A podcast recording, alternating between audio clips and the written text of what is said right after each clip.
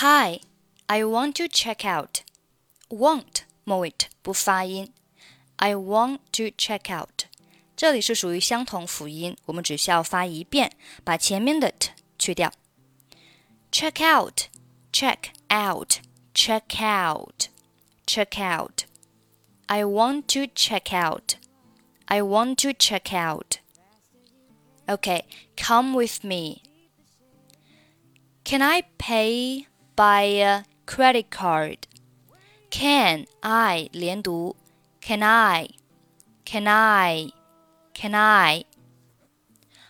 By 和 a 这里连读，buy buy 中间加一个 e 的音，buy. Can I pay by a credit card? Credit 末尾不发音，credit card, credit card.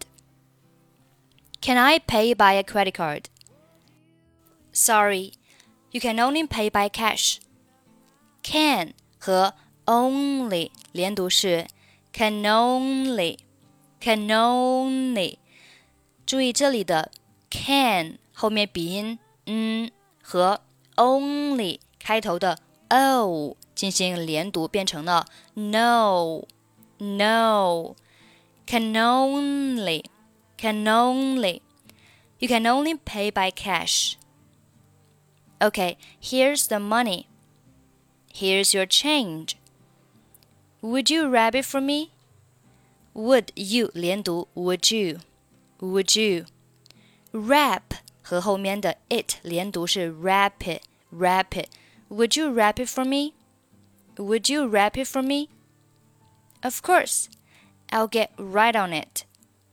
get 末尾 t 不发音，right on it 三个单词可以连起来读成 ride on it，ride on it，ride on it，I'll get right on it，I'll get right on it。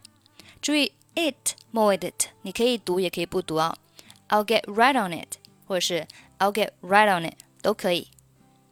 好，最后让我们再来听一下今天的对话。Hi, I want to check out. Okay, come with me.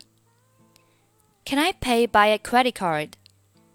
Sorry, you can only pay by cash. Okay, here's the money. Here's your change.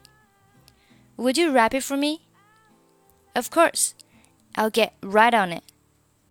想要获取本期节目的发音标注，欢迎关注微信公众号“英语主播 Emily”。在公众号里回复“二零二一零七零七”即可查看。I'm Emily. I'll see you next time. 拜拜